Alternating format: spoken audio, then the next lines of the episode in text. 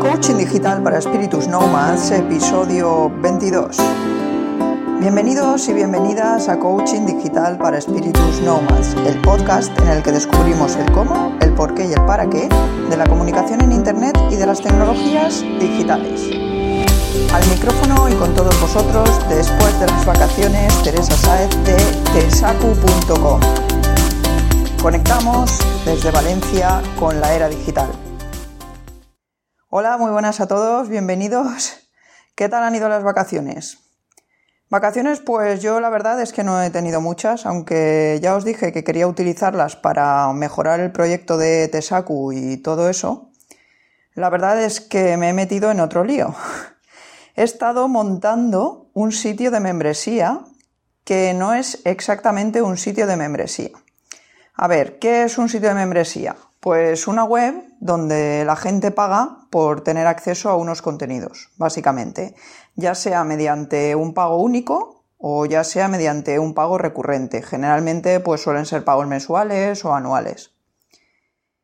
¿En qué consiste mi plataforma de membresía o mi plataforma de formación, que es una plataforma de formación lo que he montado? Pues básicamente consiste en ofrecer cursos de preparación de pruebas oficiales de idiomas, en este caso de valenciano, y dirigido especialmente a opositores. Los cursos no están activos todo el año, sino solo durante los tres meses anteriores a la realización de cada una de las pruebas oficiales. Son cursos que incluyen teoría y práctica y son totalmente online e interactivos, ¿de acuerdo? La web es muy sencilla, si queréis echarle un ojo a la web, aunque no podréis ver su interior como suscriptores, pues bueno, os la dejo en las notas del programa. ¿Por qué he montado esta plataforma? Os estaréis preguntando, ¿por qué te has pasado todas las vacaciones montando eso?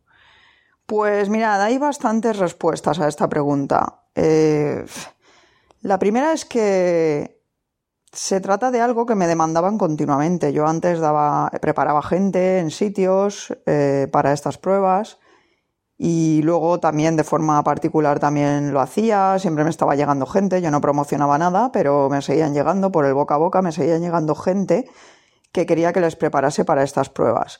Y yo ya la verdad es que llevo bastante tiempo negándome a hacerlo, porque ha llegado un momento en el que no me compensaba, a pesar de que para ser clases, dijéramos, particulares, eh, eso me refiero en la última etapa, porque al principio las daba en centros y tal, pero dejé de hacerlo y las daba por mi cuenta.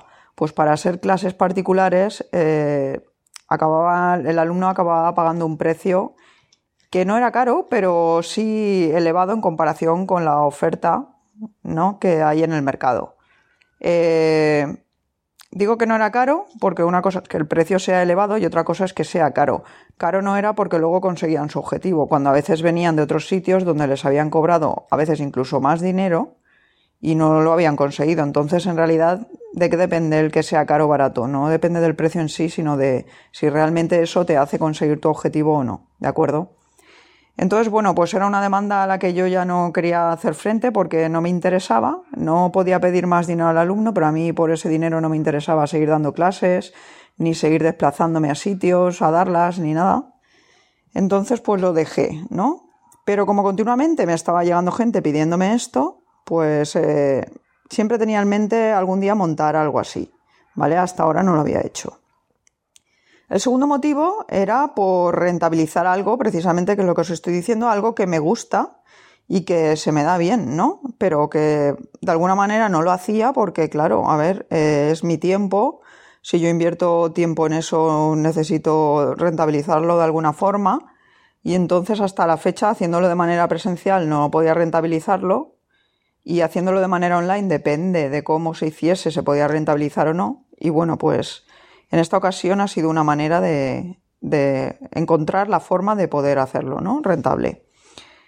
La tercera razón era que llevaba tiempo pensando en montar esto.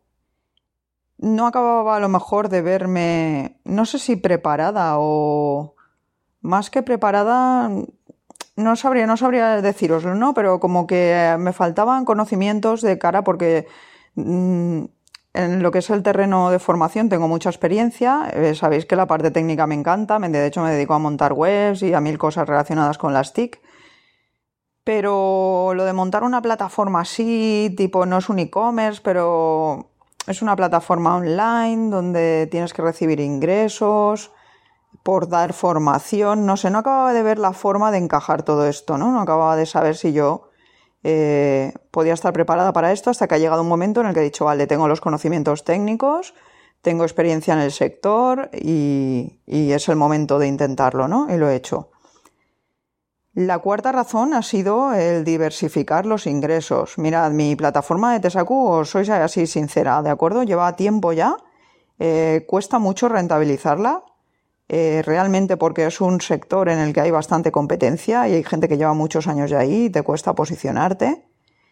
Eh, no la quiero abandonar, ni mucho menos, quiero seguir en ella, pero soy consciente de que es un proceso largo, ¿vale? No se trata de algo que yo voy a empezar a, a rentabilizar de manera muy rápida y, y claro, no puedo estar tampoco esperando eternamente ni dependiendo solo de eso. Entonces, de la misma manera que cuando trabajas por tu cuenta no es bueno eh, depender solo de un cliente, porque cuando ese cliente desaparece te quedas sin nada, y eso lo he vivido, eh, pues, pues en esto pasa igual, ¿no? No tienes por qué, o sea, si yo trabajo por mi cuenta, tampoco tengo por qué centrarme en un proyecto solo. De la misma manera que a veces trabajo en proyectos diferentes para otros clientes, ¿por qué no tener yo diferentes vías de ingreso también?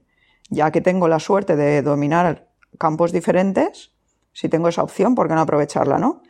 Pues en este momento vi que eso era una buena opción por la demanda que hay en el mercado, por mis conocimientos, por mi situación, digamos, eh, en el sector. Es un sector en el que se me conoce, se me respeta y se me valora. Entonces, pues jugaba con esa ventaja y por qué no aprovecharla. La quinta razón por la que la he montado es porque porque quiero experimentar con este proyecto formativo online para después poner en marcha un proyecto complejo, más complejo que este, eh, posteriormente. Entonces, eh, no es bueno empezar, no es buena idea empezar con un gran, gran proyecto si antes no hemos hecho algo más pequeño, porque es lo que nos va a permitir aprender, vamos a tener errores, segurísimo, y, y bueno, si conseguimos que algo más pequeño funcione, ya tenemos una base para hacer que ese algo más grande después funcione con menos problemas, ¿no? Y la verdad es pues eso, hay mucha gente por ahí, por ejemplo, que habla de montar tu plataforma online, pero se nota después cuando hablan, se nota que nunca la han montado ellos. Que se sabe en la teoría, que era lo que a mí me pasaba hasta ahora, yo tenía mucha teoría y, sabía cómo hacer muchas cosas, pero realmente cuando te ves los problemas y, cómo aprendes a resolverlos, es cuando te metes de lleno y dices, sale, delante del toro me pongo con la gente a ver esto cómo funciona y tal. Ahí es cuando realmente aprendes, ¿no? Y yo tenía ganas de, de, vivir esta experiencia para, ya os digo, creo que es algo que me va a hacer crecer mucho de cara a futuros proyectos que tengo en mente y, y he ido a por ello. Ya está, me he fastidiado las vacaciones, la verdad.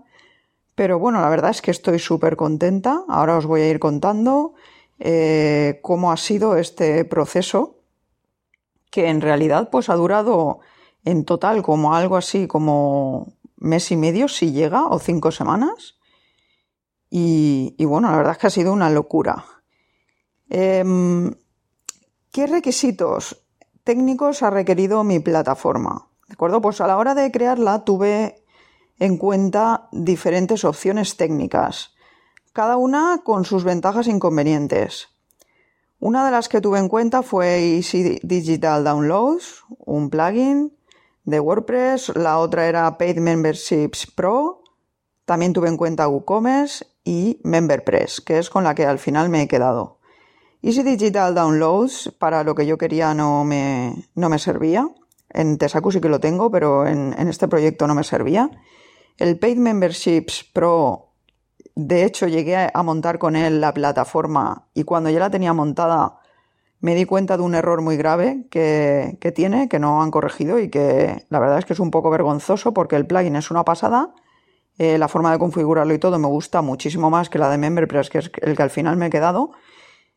Pero tenía un fallo, que era con los pagos recurrentes. Los pagos recurrentes eh, no se acababan de integrar con Stripe. Con lo cual, eso es un grave problema, porque mi plataforma no se basa en los pagos recurrentes estrictamente, pero claro, un sitio de membresía y un plugin que está hecho para crear sitios de membresía, que tenga este problema de integración con la plataforma más utilizada a la hora de realizar pagos por tarjeta online, me parece un poco bastante grave, ¿vale? Deberían de corregirlo, pero ya, porque yo creo que ganarían mucho. Es un plugin muy bueno, como os digo, en el resto de sentidos y, y para mí fue una lástima, me hizo perder tiempo porque ya lo tenía todo montado y en el último momento fue cuando surgió este problema. Con los pagos de, de una vez no había ningún problema, se integraban perfectamente con Stripe, pero a la hora de utilizar los pagos recurrentes sí que había este problema. Con lo cual me tocó deshacer todo lo que tenía hecho y volver a empezar de cero con, otro plugin, aprender a utilizar otro plugin que encima eh, era de pago. Claro, yo me propuse al principio montar la plataforma con los mínimos gastos posibles eh, y, y, bueno, pues utilicé diferentes opciones que eran gratuitas o que o en las cuales tenías que invertir pocos dinero, poco dinero, sobre todo pues luego si querías añadirle funcionalidades, pero lo que era la base técnica normalmente que había utilizado era gratuita. Eh, al final me ha tocado usar MemberPress, que es de pago, y, y bueno, pero ya está montada y, y, muy bien, ¿no? Muy contenta por el momento. Ya os iré contando, ahora que cuando empiece el curso, que el lunes empieza el curso, eh, ya os iré contando, pero por ahora el lanzamiento y todo eso, pues muy bien. Antes de elegir una de estas plataformas, como os estoy diciendo, pues tuve que tener en cuenta cosas como la configuración de la plataforma, pues yo estaba buscando algo que fuese sencillo y rápido de configurar, porque tenía poco tiempo y quería lanzarlo ya, más que nada porque ahora en noviembre hay pruebas oficiales y claro, yo quería lanzar esto antes. Si el curso dura, eh, dura 11 semanas, pues imaginad el poco plazo de maniobra que tenía y encima Estábamos en agosto, o sea, todo el mundo de vacaciones. Poco tiempo para montarlo, poco tiempo para promocionarlo, en fin, era una locura, pero yo me lo planteé como, bueno, lo lanzo ya y a partir de ahí vemos y de cara a la siguiente convocatoria pues ya, ya veremos a ver, ¿no? Pero de momento lanzarlo para a partir de eso poder ir mejorando. Entonces, pues eso, otra cosa que miré sí que fue la compatibilidad o la integración con otras soluciones técnicas, otros plugins que yo sabía que en el futuro iba a necesitar, ¿no? Porque, claro, montar una plataforma, si te quieres ahorrar dinero, está muy bien al principio, pero si a la larga o a muy corto plazo, más que nada a la larga no, a corto plazo te va a tocar eh, deshacer todo eso, invertir en otra cosa, porque lo que realmente quieres hacer no, no lo vas a poder hacer con esa solución técnica que has elegido, por mucho que sea más barata, pues no compensa, ¿no? Entonces eh, había que buscar ahí un poco el equilibrio. Algo que no me supusiera una gran inversión económica ahora mismo, pero que, porque se trataba de validar una idea, pero que, que me permitiera seguir creciendo de cara al futuro también. Y bueno, otra cosa que tuve que tener en cuenta era si iba a estar el curso abierto de manera constante o en momentos determinados solo. En este caso yo tenía claro que no iba a estar abierto de manera constante, solo en momentos puntuales. Eh, también tuve que tener en cuenta qué cantidad de alumnos estaba dispuesta a admitir. Pues bueno, hice mis cálculos para ver lo que me podía ser rentable y hasta qué punto me, me era rentable y que no tener una cantidad de alumnos eh, el funcionamiento de la plataforma, cómo se iba a complicar o no con una cantidad u otra de alumnos y así, ¿no? Si yo iba a ser capaz de gestionar todo eso, iba a tener tiempo y, todo eso. Luego, eh, otra cosa que tuve en cuenta fue qué tipo de pagos iba a admitir. Si iba a admitir solo pago único o iba a admitir pago recurrente o los dos y cómo iba a gestionarlos. Eh, también el tipo de acceso a los contenidos, si la gente iba a poder acceder desde el principio a todos los contenidos o iba a ser contenidos por entregas, eh, qué pasarelas de pago iba a utilizar, si iba a incluir foros o no, donde se pudiesen relacionar los alumnos, em, si todos los suscriptores iban a ver lo mismo cuando entras a la plataforma o al haber diferentes tipos de suscripción eh, iban a ver cosas diferentes, cómo hacer esto técnicamente eh, qué iba a gestionar mediante listas de correo y qué iba a gestionar desde la propia plataforma. Eso más o menos lo tengo decidido, pero estoy segura de que va a ir cambiando. Estoy segura de que, de que cuando acabe esta este primer curso eh, va a haber muchas cosas en este sentido que voy a modificar. Eh, otra cosa que tuve en cuenta también fue el tema de la facturación. Pues bueno, de momento estoy haciéndola de forma manual, eh, porque no pensaba coger muchos alumnos, ni tampoco pensaba que se fuesen a apuntar muchísimos alumnos ahora, en el poco tiempo que he tenido, ¿no? Para promocionar esto pero bueno, sí que tuve en cuenta también que en el futuro eh, la solución técnica que he utilizado se vea compatible con otras soluciones técnicas que hagan esto de la facturación de forma automática y como yo quiero hacerla. ¿De acuerdo? Estas son las cosas más básicas que he tenido en cuenta a la hora de decidir eh, qué tipo de plataforma iba a utilizar o qué solución técnica ¿no? iba a elegir. En cuanto a la presentación de contenidos y de diseño web, pues ahí también tuve mi, momento de decisión entre si utilizar Genesis y un child theme de Genesis para montar la plataforma o utilizar un tema específico para MemberPress que de primeras te lo hace todo ya mucho más sencillo en cuanto al diseño, pero que yo sabía que a la larga el funcionamiento de Genesis con, con esto, pues para mí podía ser mejor y más cómodo y más, más escalable, ¿no? Entonces, pues al final opté por seguir usando Genesis como en mi otro proyecto y como en casi todos los proyectos que tengo por, su calidad, ¿no? Básicamente. Preferí sacrificar al principio un poco de comodidad y de rapidez a la hora de montar la plataforma. Hubiese sido más fácil, más rápido montarla eh, con un tema de estos que ya te vienen adaptados a lo que es el plugin este de membresía, pero, pero yo sé que no me hubiese gustado, de hecho miré cosas y no me acababan de convencer y bueno, opté por, utilizar Genesis. En cuanto a las redes sociales que elegí para comunicar y atraer tráfico, eh, fueron Twitter y Facebook.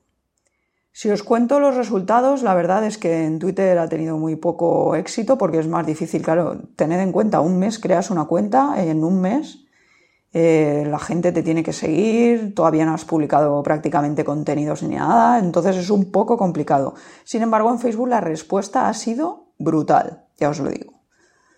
Eh, de hecho, pues bueno, en la promoción de la plataforma, a la hora de promocionar la plataforma, como tenía poco tiempo, tenía claro que iba a tener que invertir un poco en publicidad. Eh, tenía un mes, no, menos de un mes para para promocionar la plataforma. En realidad han sido como dos semanas. Eh, sin tener en cuenta, eso sí, que cuando empecé a crear la plataforma, pues bueno, creé ahí una landing donde la gente, aunque la plataforma todavía no estaba funcionando, ni se veía la web ni nada, creé como una especie de landing informando un poquito de qué iba el tema y, y pues eso, promocionando y para que la gente se pudiese interesar, ¿no? pero no he tenido ningún tipo de publicidad. De hecho, no compartía ni siquiera la plataforma ni nada. Lo tenía ahí puesto por si alguien entraba que, buscando que llegase ahí. Em, entonces, como os digo, han sido un par de semanas como mucho de, promoción de la plataforma, promoción activa, digamos, de la plataforma.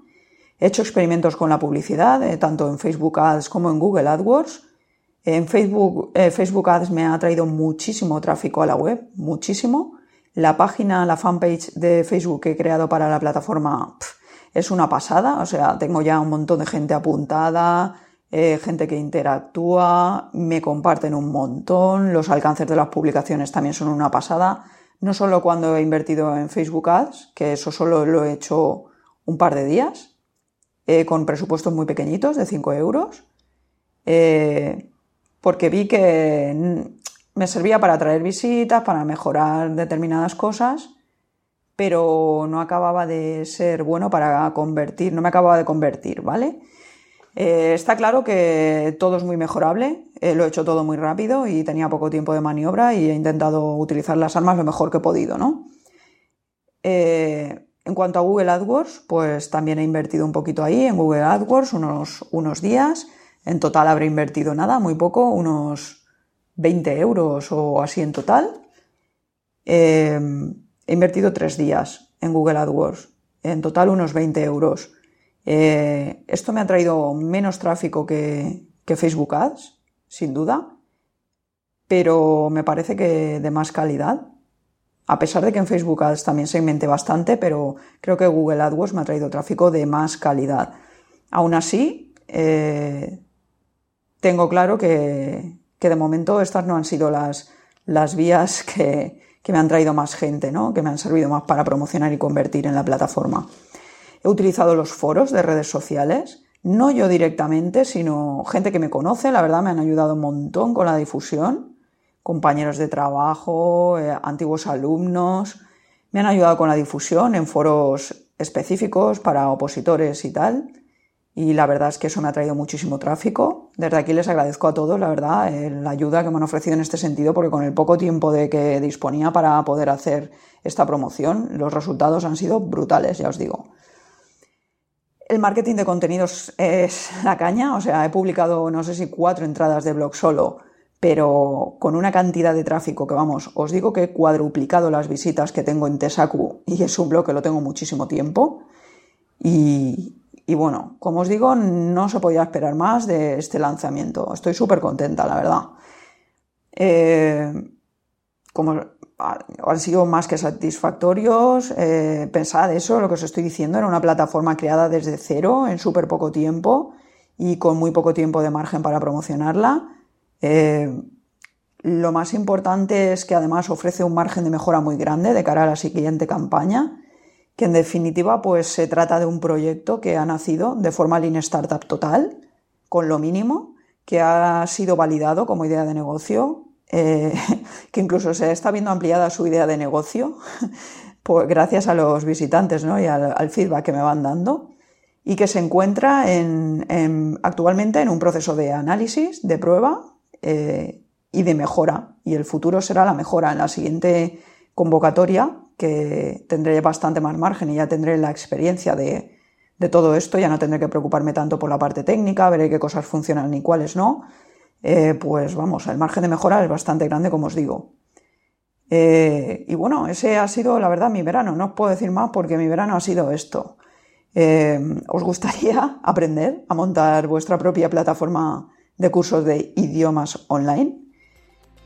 Tenéis ya una montada y queréis compartir vuestra experiencia, mm, pues hasta aquí hemos llegado hoy. Muchísimas gracias por haber estado ahí escuchándome en esta vuelta de las vacaciones.